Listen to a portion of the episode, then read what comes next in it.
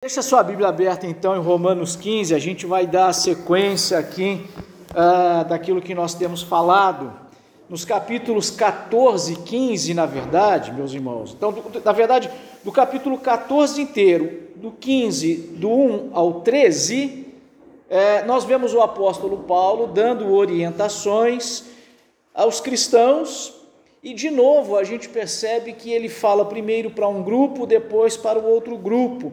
A gente tem falado ao longo de todos esses meses pregando em Romanos que na igreja de Roma, nos dias do apóstolo Paulo, haviam ali crentes tanto de judeus, pessoas de nascimento é, judeu, e romanos ou gentios, enfim, estrangeiros que não eram judeus. É, certamente nessa igreja haviam pessoas que estavam em Jerusalém no dia do Pentecostes. Eles foram até Jerusalém, lá eles entregaram a vida a Cristo naquela pregação do apóstolo Pedro, onde 3 mil pessoas se convertem, a gente vê isso registrado em Atos 2. Então, certamente essas pessoas vão para Roma e certamente muitos estavam lá ainda vivos. Né? e outros que foram então é, entregando a vida a Cristo. A igreja em Roma certamente cresceu. Vimos que o apóstolo Paulo não foi, até então, ele nunca tinha ido a Roma, ele está escrevendo para aquela igreja lá, mas sem conhecer a igreja pessoalmente. Nos próximos domingos a gente vai falar um pouquinho mais detalhadamente sobre isso. E a igreja ali então tinha pessoas que eram judeus e não judeus, agora convertidos ao cristianismo. E muitos desses judeus, eles, até o momento da sua conversão, eles praticavam todo aquele judaísmo do Antigo Testamento, como a gente costuma dizer. Já os não-judeus, obviamente que não, porque eles nem conheciam o Antigo Testamento. Eram pessoas completamente ignorantes em relação a isso. Então, o apóstolo Paulo vai escrever aos Romanos, e nesses, nesses dois capítulos especificamente, ele quer enfatizar e encorajar essas pessoas a viverem em harmonia, porque elas tinham pensamentos completamente, muitas vezes, né, completamente diferentes. Da última vez que pregamos aqui em Romanos capítulo 14, a gente até fez uma aplicação bem prática com relação a uma doutrina, né, uma teologia, uma escola teológica que, quando mal compreendida, tem dividido muita gente. Aliás, quando a gente quer, né, qualquer coisa serve de pretexto para a gente brigar, né? qualquer coisinha serve de pretexto para a gente dividir. E ainda mais hoje, né? Você vê, hoje a gente vê tantas igrejas, tantas denominações diferentes, é, e isso, aquilo, enfim, não vamos entrar em detalhes aqui, senão a gente acaba perdendo um pouco o foco. Mas o objetivo do apóstolo Paulo, então, é que os crentes, os cristãos, eles vivam em paz e harmonia. E ele vai sintetizar os crentes nessa, nesses capítulos 14 e 15 em dois grupos. E vai chamar de frágeis e de fortes. Talvez a gente poderia até utilizar aqui, né, jovens e velhos, lembrando daquilo que João fala na sua primeira carta. É, no capítulo 14, ele usa os argumentos para a boa convivência, então, desses grupos. Ele fala primeiro para os crentes gentios. E agora no capítulo 15, ele vai falar é, sob a perspectiva dos crentes que são considerados então os fortes. Eu vou fazer uma leitura aqui, provavelmente você não vai conseguir acompanhar, eu até recomendo que você nem acompanhe muito nas, na sua Bíblia, não agora, eu dou a referência para você fazer isso, mas é porque hoje eu vou fazer a leitura de uma versão chamada Bíblia Viva. Essa versão é uma versão muito antiga, na verdade ela não chega a ser uma versão da Bíblia, ela é um negócio que a gente chama de paráfrase, porque a versão, eh, os tradutores, né, você sabe, a Bíblia foi escrita originalmente em grego, em hebraico, no Novo Testamento na língua grega, e aí então é os tradutores, eles fazem uma tradução para o português. E eles procuram na tradução manter o mais, tanto quanto possível, é, a mesma linha ali do que os, né, o, Tércio aqui, que quem foi, Paulo ditou e um tal de Tércio escreveu. É, eles procuram manter o máximo possível aquilo ali. Já essa versão, essa versão a Bíblia viva, ela não, ela pega a ideia do versículo e às vezes um versículo que tem duas linhas, ela coloca quase 15 linhas. Mas isso não, não, não é prejudicial, não. A gente, a, gente, a gente mantendo ali a consciência disso, a gente vê que às vezes essa, essa tradução ela dá uma explicativa. E para esse momento de hoje, eu acho que é a primeira vez na vida que eu estou pregando utilizando o texto da Bíblia viva. Mas vamos lá. Então, preste atenção aqui para você acompanhar comigo. Mesmo que acreditemos que não faz diferença para o Senhor se praticarmos essas coisas, essas coisas aí que está servindo a todo o capítulo 14 que a gente pregou na semana passada. Ainda assim, não podemos ir adiante e praticá-las para agradarmos a nós próprios. É preciso carregar o fardo de termos consideração para com as outras pessoas, perdão, para com as dúvidas e temores das outras pessoas. Obrigado.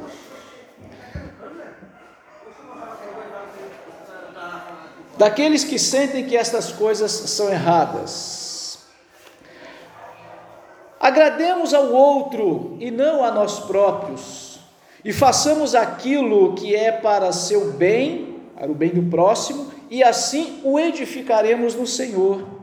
Cristo não se agradou a si mesmo, tal como disse o salmista, ele veio para a única e exclusiva finalidade de sofrer sobre os insultos daqueles que estavam contra o Senhor.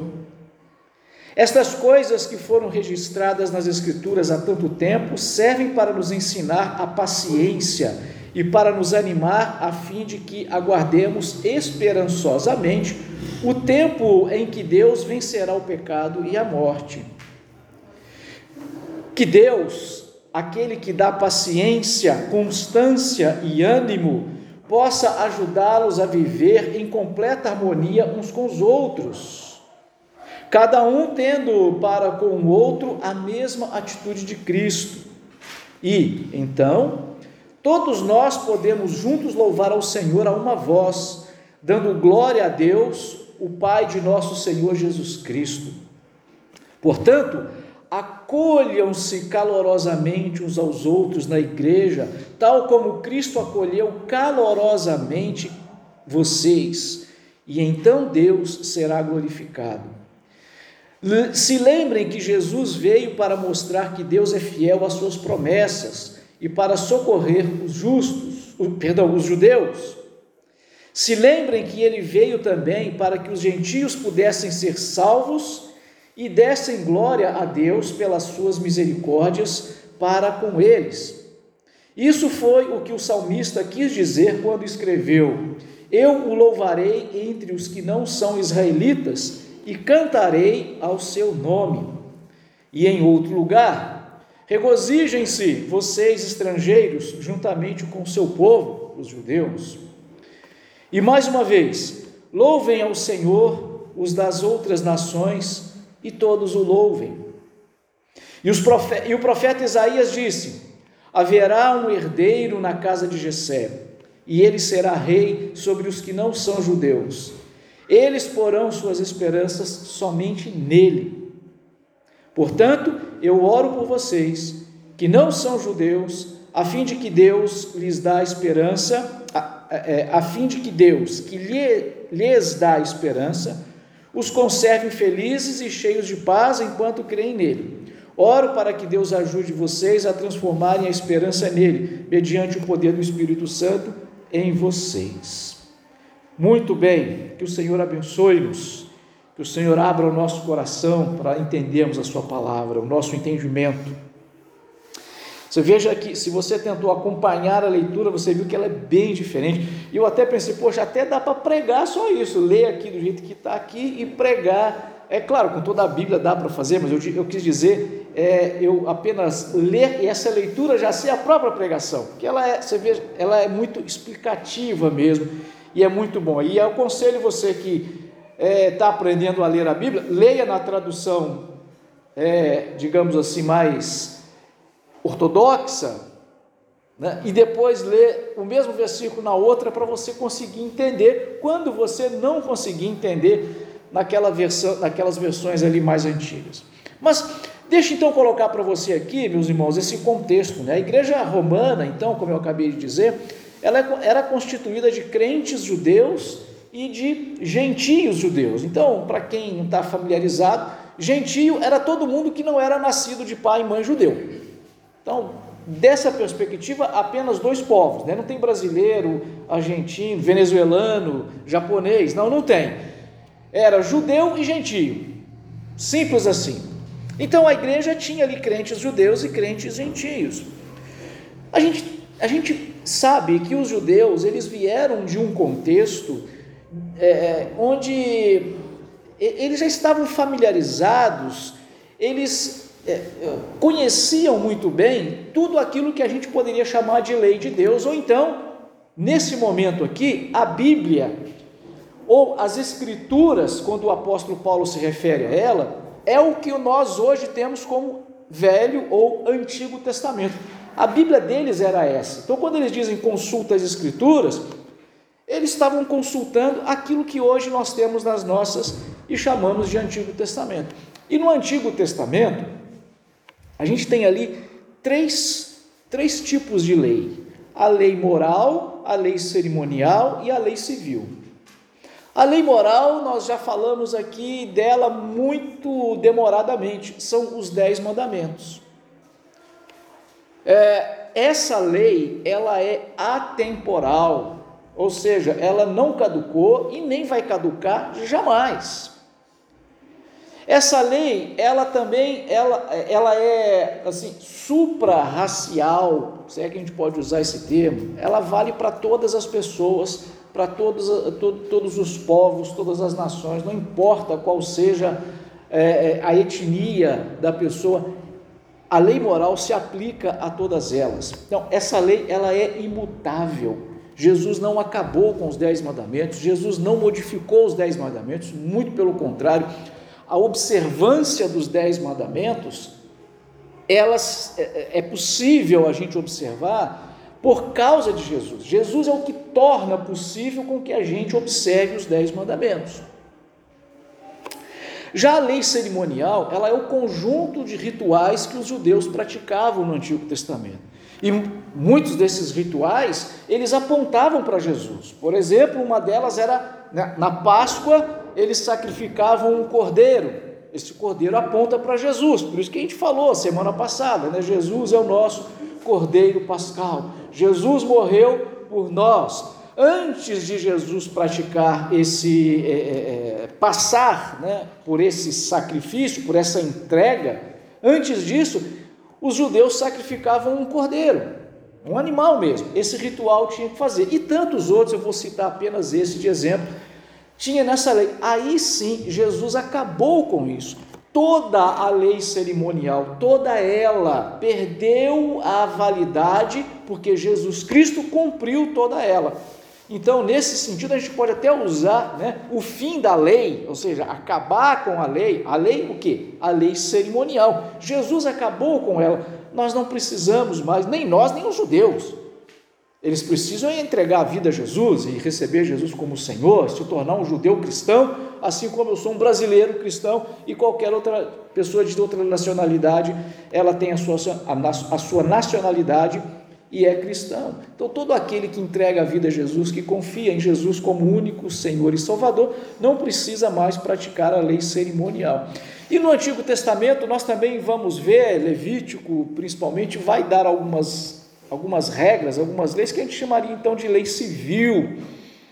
E essas leis civis, elas é, tinham finalidade apenas de regular o povo uh, por um determinado momento. Então, é, era uma lei civil como qualquer uma lei nossa hoje. Então, faz diferença nenhuma para nós.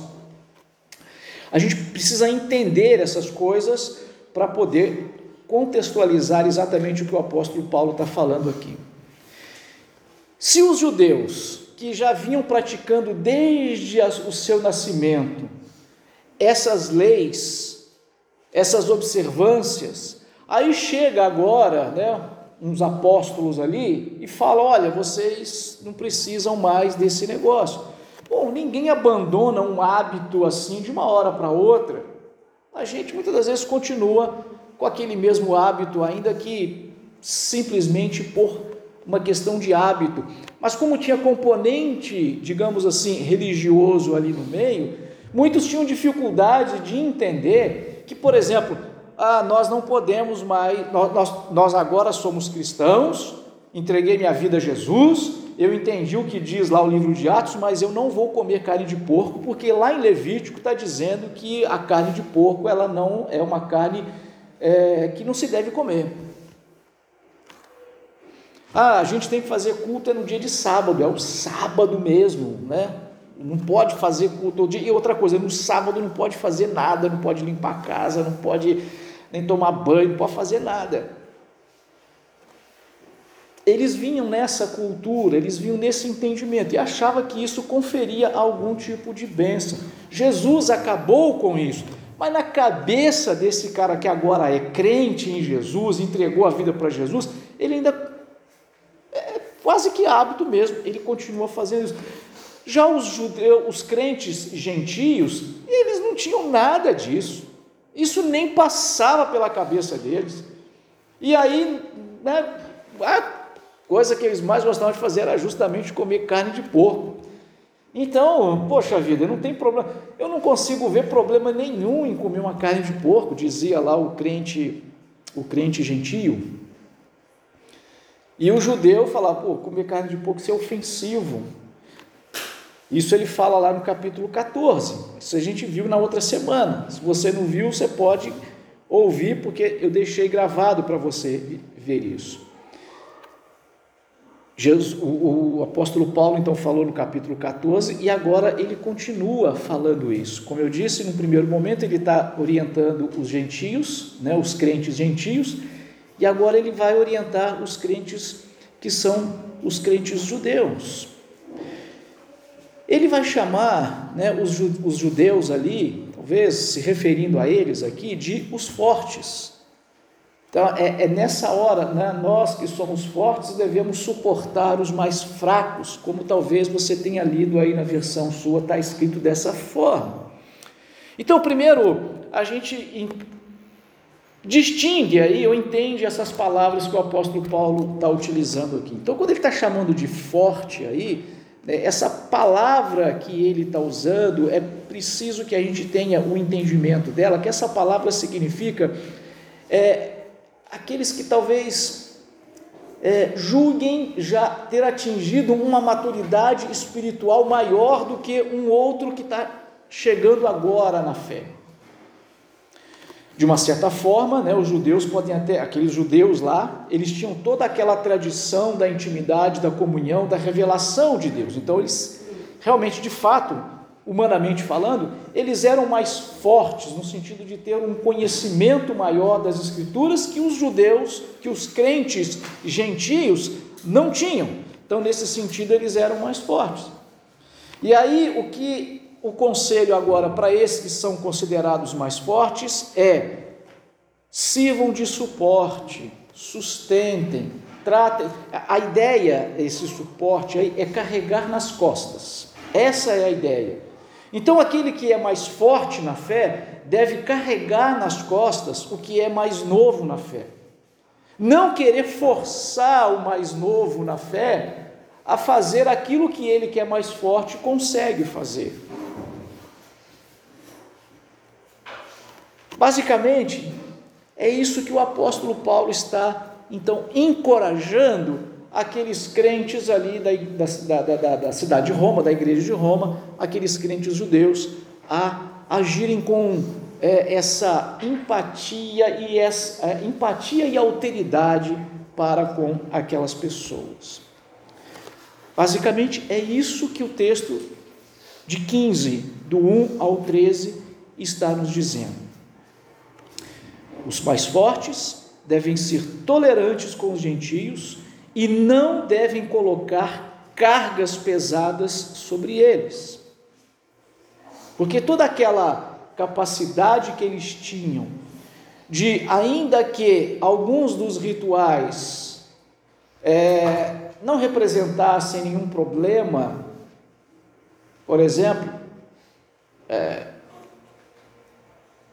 a gente vê hoje, ainda mais hoje, nos dias de hoje, né? eu lembro quando eu era criança que eu frequentava a escola, a gente falava da temível solitária, era um verme, muito comum na carne de porco, e se evitava bastante comer a carne de porco, a gente tinha medo de comer carne de porco, né? Igual, não sai fora sem máscara, não, que o vírus vai te pegar. A gente tinha medo mesmo da carne de porco e não comia, o medo era o mesmo. Ah, mas hoje não, hoje a, a carne de porco está bem, bem mais, bem mais é, confiável, né? Mas enfim, é, naquela época se falava isso, então era bom evitar o comer carne de porco. Mas do ponto de vista espiritual, de cerimonial, não faz diferença nenhuma comer ou não comer. Agora, aquele que foi educado desde criança a não comer é mais fácil do que aquele que talvez sempre comeu e agora fala, não come mais. Aí é difícil resistir é, isso. Então, é essa, é esse princípio que o apóstolo Paulo está passando para aqueles que já são crentes maduros, aqueles que já são crentes há mais tempo, aqueles que não são mais meninos na fé, esse tipo de paciência e de aí a gente vai usar termos, né, modernos aí, eu sempre gosto de falar para você que é muito caro a tanto a filosofia, a alteridade e a empatia. Já explico já isso aí. Que lições práticas nós podemos tirar então, meus irmãos, desse conselho que o apóstolo Paulo está dando para é, os judeus ali de Roma, os judeus, o, perdão, os crentes judeus e os crentes gentios ali de Roma? primeiro deles é uma compreensão da sua idade espiritual. Assim como na nossa vida natural, nós percebemos um amadurecimento, né? a gente vê as crianças, depois a gente vê um adolescente, depois a gente vê um adulto, um idoso, a gente percebe essa diferença de maturidade, isso é natural na maioria das pessoas. Assim também a vida espiritual. Veja que João, em capítulo, no 1 João, capítulo 2, versículo 14, ele vai citar lá, né? É, filhinhos, essas coisas vos escrevi, jovens, essas coisas vos escrevi, pais, eu vos escrevi por causa disso e disso. Por que, que ele está usando essa linguagem, filhinhos, jovens e pais? Ele está ali é, falando para né, os novos convertidos, os que estão no meio do caminho ali, digamos, né, os crentes já maduros, e os pais, os que já são tão maduros que já são líderes na igreja. Então, existe essa diferença, essa, essa, essa diferenciação de maturidade espiritual. A gente precisa é, realmente ter essa percepção, procurar se analisar através das Escrituras, através das nossas orações e leituras bíblicas e dos nossos estudos, da nossa comunhão em Cristo. A gente precisa perceber eu sou ainda uma criança espiritualmente falando, via de regra, um novo convertido é uma criança. Eu sou já um jovem ou eu já sou alguém que está numa posição de liderança. É preciso é, conhecer isso, meus irmãos, e entender isso, até para que a gente não fique estagnado. É impossível, né? a gente não deve estagnar. A vida natural, a gente tem um ciclo né, de nascer, crescer e morrer. A vida natural funciona assim. Na vida espiritual, não, é nascer e crescer, e aí é igual o super-homem, né? para o alto e avante. Né? Tem o outro lá, o outro lado do super-herói, é o infinito e além, o Buzz Lightyear. Né? Na vida espiritual, a gente tem que ser um Buzz Lightyear, para o alto e além, é o infinito e além, espiritualmente falando, porque Deus é infinitamente mais do que tudo quanto pedimos ou pensamos nós nunca vamos viver três eternidades seguidas, uma depois da outra, e a gente nunca vai conseguir alcançar a plenitude do próprio Deus. Então a gente tem que continuar crescendo sempre. E o Oséias, no capítulo 6, versículo 3, diz isso: conheçamos e prossigamos em conhecer o Senhor. gente não pode estagnar, porque se estagnar, vai morrer. Alguém já disse isso, né? igual andar de bicicleta. Se você para de pedalar, aí é que cai. Enquanto continua pedalando, você continua é, andando. E parece que quanto mais rápido você anda, menos possibilidade de cair você tem. Né? eu estava andando de moto ali, eu ando muito devagar ainda. Mas eu vi um velhinho passar por mim, debaixo de chuva, vum, sumiu. Eu falei, pô, se aquele velhinho foi, acho que eu também consigo. E acelerei, cheguei nos 80 e não consegui pegar o velhinho, eu desisti. Né? É isso aí, se eu continuar com medo de cair, é que eu vou cair mesmo, né? E o velhinho foi embora, impressionante. Eu ainda chego lá ainda, né? Colossenses 1, 9 e 10. Se você acompanha lá aquele aplicativozinho de leitura, que é de oração que a gente tem, esse é um versículo que está lá e é uma das minhas orações que eu faço por cada um de vocês toda semana. Por essa razão, desde o dia em que o ouvimos, não deixamos de orar por vocês e de pedir que sejam cheios do pleno conhecimento da vontade de Deus, com toda a sabedoria e entendimento espiritual, e isso para que vocês vivam de maneira digna do Senhor e em tudo possam agradá-lo, frutificando em toda a boa obra, crescendo no conhecimento de Deus. O crente não pode estagnar, não pode deixar de crescer espiritualmente. Segundo lugar, como agir quando a Bíblia silencia em questões secundárias? Acho que talvez essa seja uma das principais questões. Uma coisa que me tormentou durante muitos anos é pecado ouvir música do mundo. É pecado ver filmes, principalmente filmes violentos. É pecado fumar maconha? É pecado fazer tatuagem? Eu uso aqui é pecado fumar maconha de propósito, né? Porque talvez de uma certa forma é lamentável com que eu lamento, né, o fato de muitos crentes fazerem uso de bebida alcoólica. Isso já nem é considerado antigamente, quando eu me converti, era pecado em 99,99% ,99 das igrejas. Hoje já não é mais. Apenas 35% das igrejas continuam ensinando que é pecado beber. Agora, maconha não, maconha continua sendo 100% das. Bom, pelo menos eu acho, né?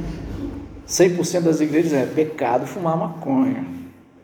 Mas é claro, estou querendo dizer com isso, meus irmãos, é a questão dos vícios, né? É, a Bíblia não fala, não fumarás maconha, está escrito isso, não farás tatuagem, não ouvirás música do mundo, não assistirás filmes violentos, Pornográficos, com toda certeza, aí a Bíblia diz. Ela não fala filme pornográfico, ela fala de. É, é, é, o termo grego é porneia, mas é em português é, desculpe, imoralidade sexual.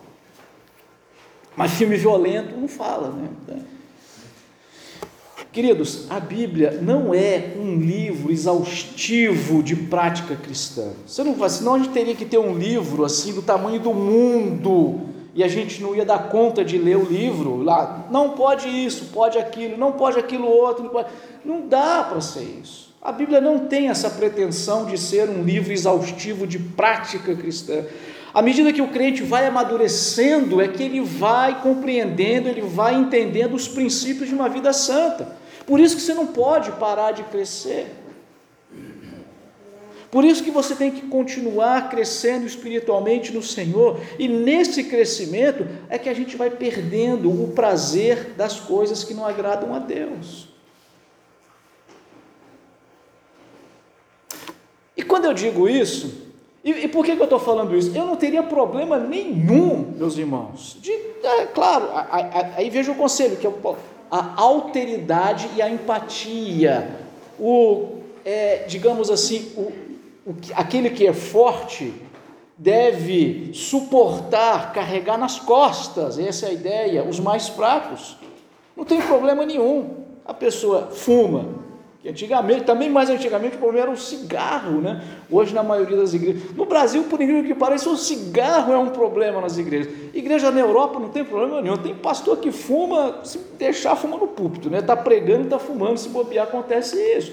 Mas É, Para nós isso era um problema. Agora, veja, do ponto de vista de alguém que entrega a vida a Jesus e a gente é, fazer com que esse que ainda é um fraco na fé, ainda é um bebê espiritualmente, a gente tem que carregar no colo, no discipulado, é, na oração, ajudar a caminhada. Não vou expulsar alguém da igreja, mesmo que fuma maconha, ou que faça, tenha outras práticas. Não é para sair da igreja, é é para continuar aqui. Não, só não vai fazer isso aqui, nem aqui é roda. Você vai arrumar outro lugar lá. É, esse não é o problema. No sentido de levar o amor de Cristo para essas pessoas. Não é a mesma coisa que concordar com os pecados dela. Não é a mesma coisa que não, muitas das vezes, até disciplinar. É diferente mas é no sentido de a gente procurar realmente olhar com a tal alteridade e a tal empatia. E já falei tantas vezes o que é isso, o que é alteridade e empatia? Basicamente, a alteridade é se colocar no lugar do outro de forma prática. Às vezes nós é, fazemos julgamentos, meus irmãos, baseado na nossa capacidade, baseado nas nossas forças, mas nas nossas fraquezas. Não me permita contar para você um testemunho com relação à questão de, de músicas, né? porque aí até, quando eu estou falando em termos de prática, é, o princípio é todas as coisas me são listas, mas nem todas me convêm. Todas as coisas me são listas, mas eu não me deixarei dominar por nenhuma delas. Tem um filósofo aí, um tal de o professor Cortella, um tal de, olha, quem sou eu para dizer dessa forma, do grande professor Cortella. Né? Se algum dia ele me ouvir, que ele me perdoe aqui, não quis ofendê-lo.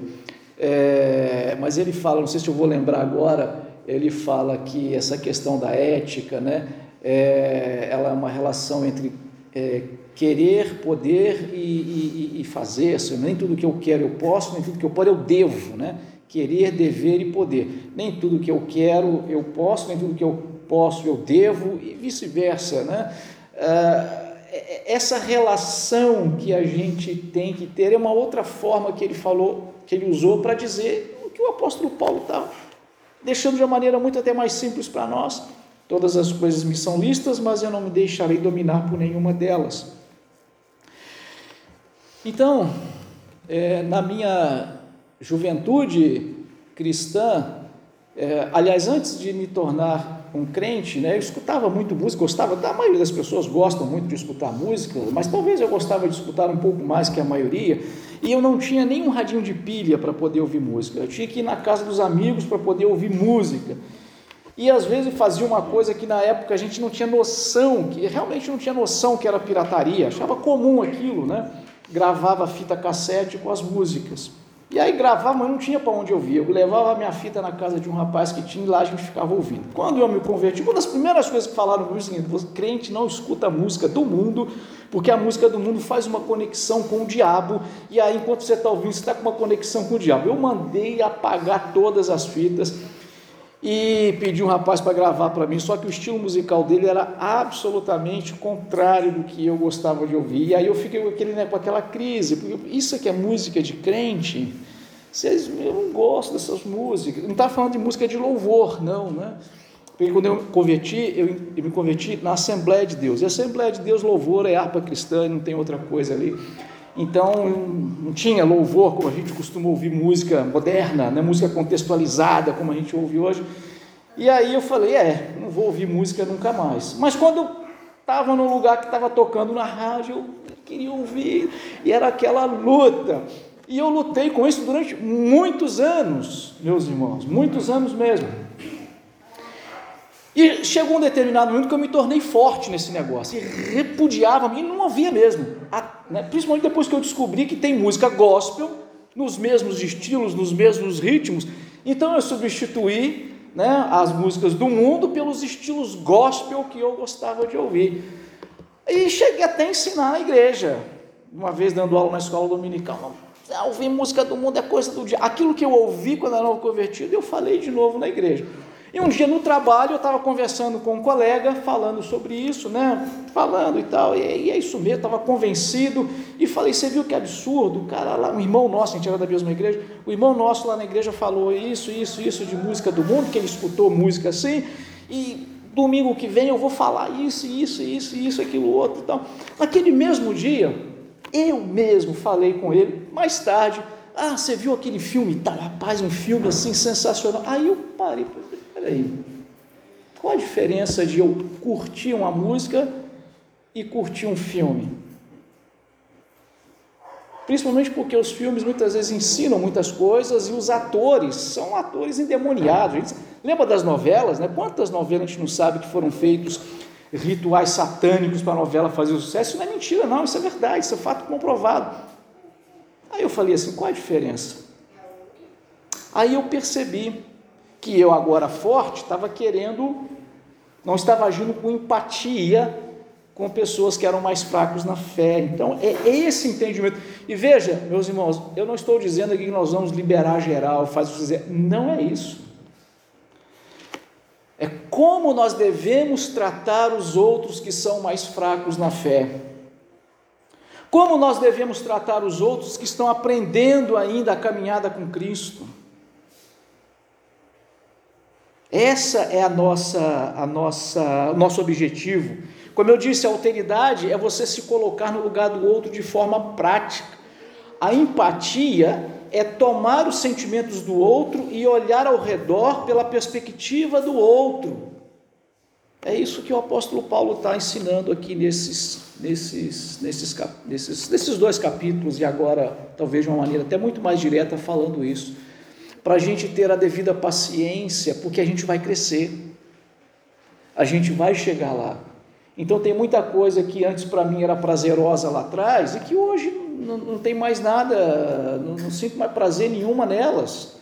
E realmente elas não fazem diferença nenhuma, não contribuem espiritualmente para a minha vida nem um pouquinho. Mas agora eu já né, já sou um pouquinho mais forte, agora eu estou um pouquinho mais maduro do que eu era quando estava lá atrás. E hoje eu consigo compreender a importância de nós termos essa capacidade de ajudar aqueles que a gente acha que são mais fracos e que talvez o comportamento, as atitudes deles deviam ser diferentes.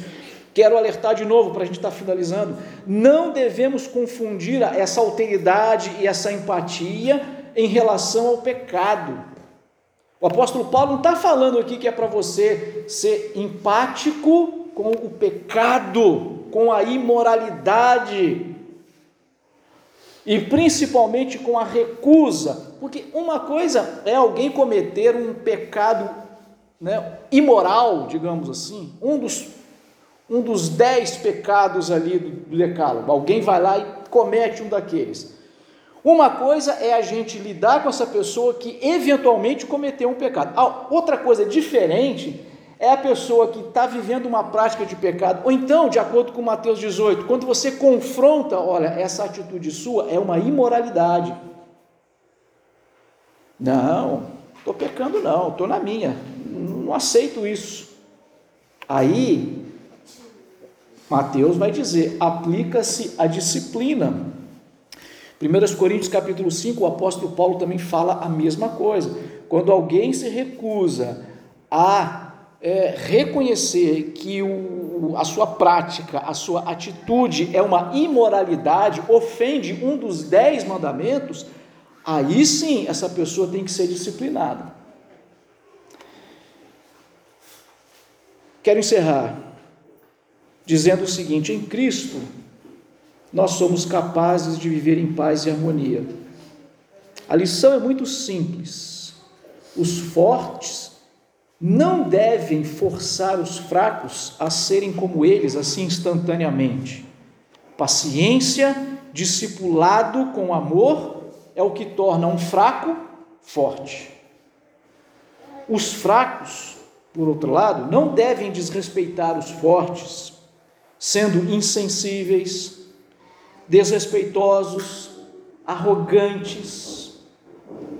Os jovens não devem ofender a caretice dos velhos, apesar da liberdade que tem em Cristo. Mas isso aí não tem nada a ver, não. Isso é continuar, é porque isso aí. Eu não estou nem aí.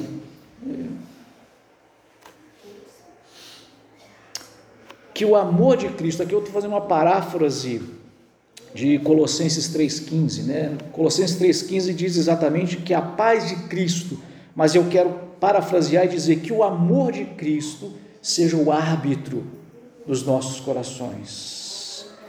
Oremos. Deus nosso Pai, te agradecemos, Senhor, por tua bondade, por tua misericórdia. Te agradecemos porque o Senhor foi paciente conosco quando eu era pecador, quando eu era um novo convertido, quando muitas das vezes eu não entendia, Senhor, os meus procedimentos, que às vezes quando eu não aceitava que os meus erros eram tão erros assim. Que a gente possa ter esta mesma alteridade, esta mesma capacidade, Pai, em nome de Jesus, com relação aos outros. Nos ajuda, Senhor, a amarmos-nos mutuamente em Cristo Jesus. Amém.